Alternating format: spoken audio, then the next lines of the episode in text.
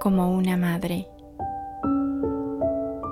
Nos ponemos en actitud de silencio, de oración, de recogimiento y dejemos al Espíritu Santo que venga. Ven Espíritu Santo y envía desde el cielo un rayo de tu luz para que ninguna de las palabras que hoy escuchemos en esta reflexión regresen vacías. Por la señal de la Santa Cruz de nuestros enemigos, líbranos, Señor, Dios nuestro.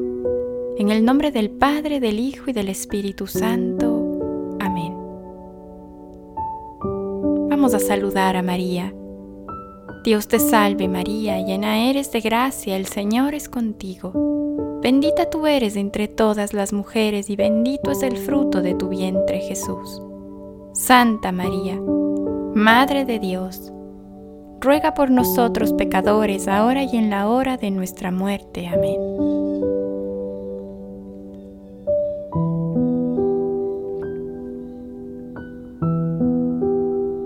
De noche huyó a Egipto. Mateo 2:14 Existían todas las razones para que el corazón de la Virgen María sienta con justicia e indignación, porque el absurdo de Herodes, ¿por qué su persecución? ¿Por qué y para qué quería herirles? Es que María sabe gemir en el alma no nos imaginemos que ella es una pobre mujer arrastrada por acontecimientos, no, no es. Tampoco creamos que el corazón de la madre comentaba cierta expresión como a los pobres nos toca siempre padecer. Tampoco decía eso María. María es pura, y María sabe juzgar con sabiduría y la sabiduría no se deja corromper por falsas resignaciones. Así fue como María comenzó su camino con un dolor pensativo que no lesiona su paz.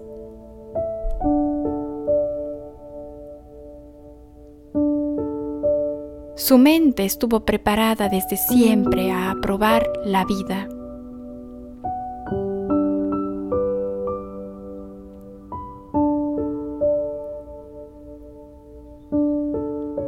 La fidelidad al Dios vivo comienza en ella los pasos de la verificación histórica.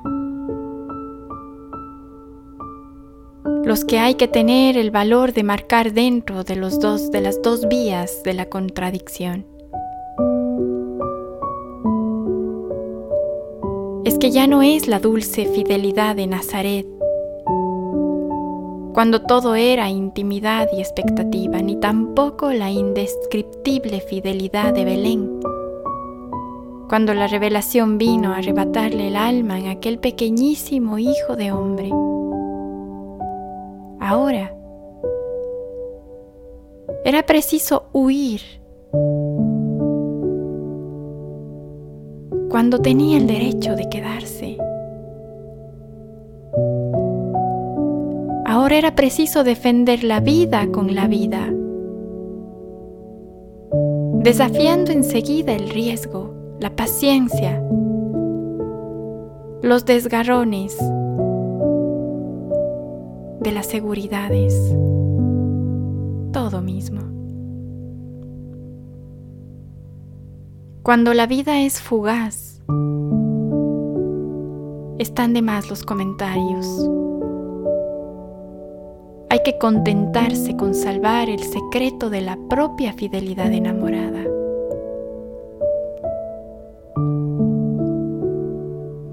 Ella es fiel a su Señor.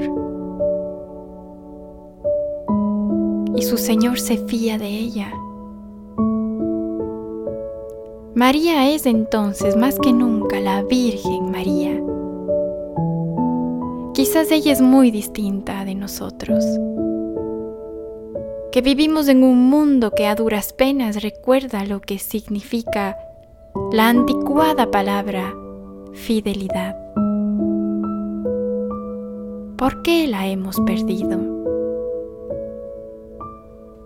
Somos una sociedad sustancialmente infiel.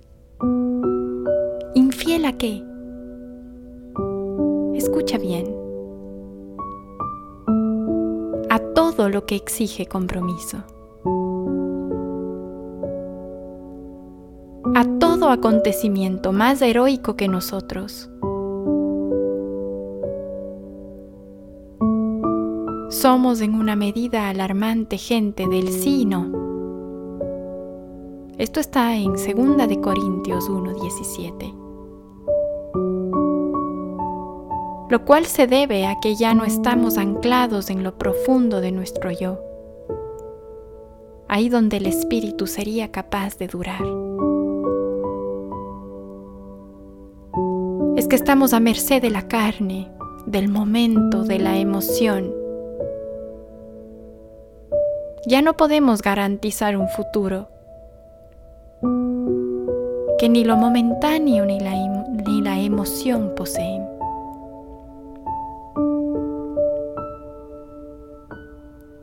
Nuestra sociedad es una sociedad débil que rompe vínculos, que olvida obligaciones, falta a los deberes y juega continuamente a permisos y a excusas. Para nosotros la fidelidad es preocupante. Queremos reírnos de ella.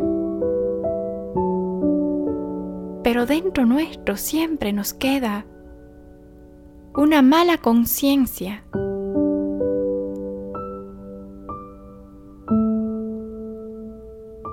Es que la conciencia siempre está ahí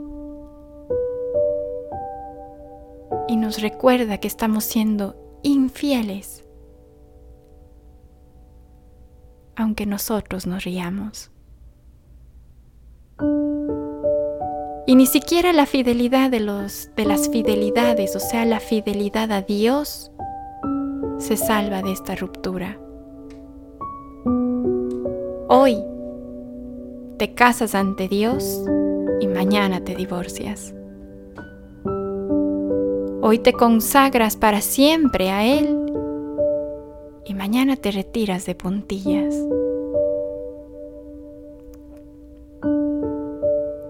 hoy aplaudes ante el niño que nace y mañana matas a otro ya formado en el seno de su madre.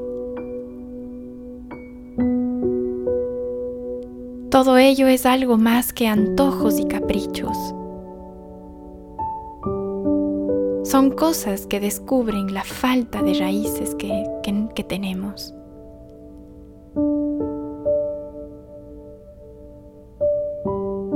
¿Cuántas veces damos el espectáculo de una libertad arrastrada. ¿Cuántas veces susurramos a Jesucristo nuestro? Vuelvo enseguida. Cuando sería el instante preciso para morir por Él y con Él. En María no encuentras nada de todo eso, sino un largo viaje iniciado en la noche de la fe la noche de la fe, cuando tuvo que huir. Porque el amor es más imperioso que nunca y ordena una sola cosa, una adhesión inflexible a Dios.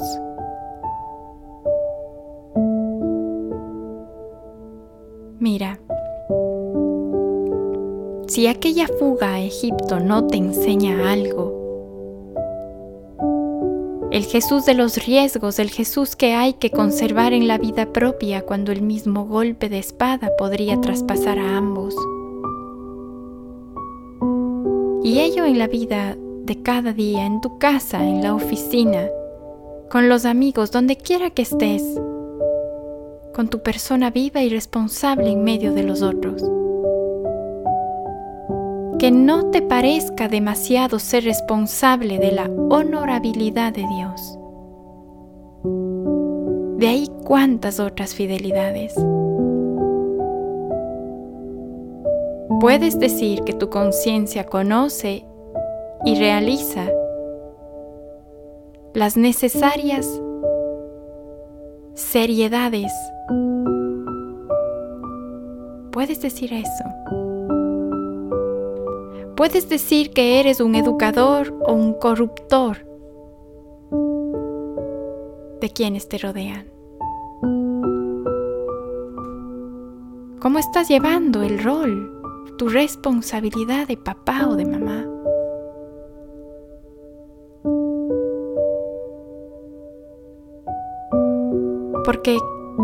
que quede claro que no podrás ser insignificante ni aunque te contentases con aquello. Intenta más bien darte a conocer, sin miedo, sin reserva, como verdadero fiel a Dios.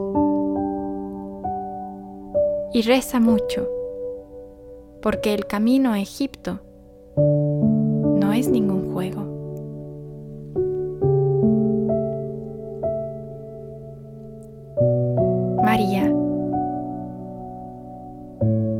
la fuerte defensora de Dios. Recuérdanos en tu corazón que jamás vaciló en perder el todo. Reza por nuestra infidelidad tentada. Intercede por nuestras promesas amenazadas de esfumarse. Enséñanos que el Señor reposa tranquilo en el corazón de quien no le traiciona. aunque todo el mundo le busque para darle muerte.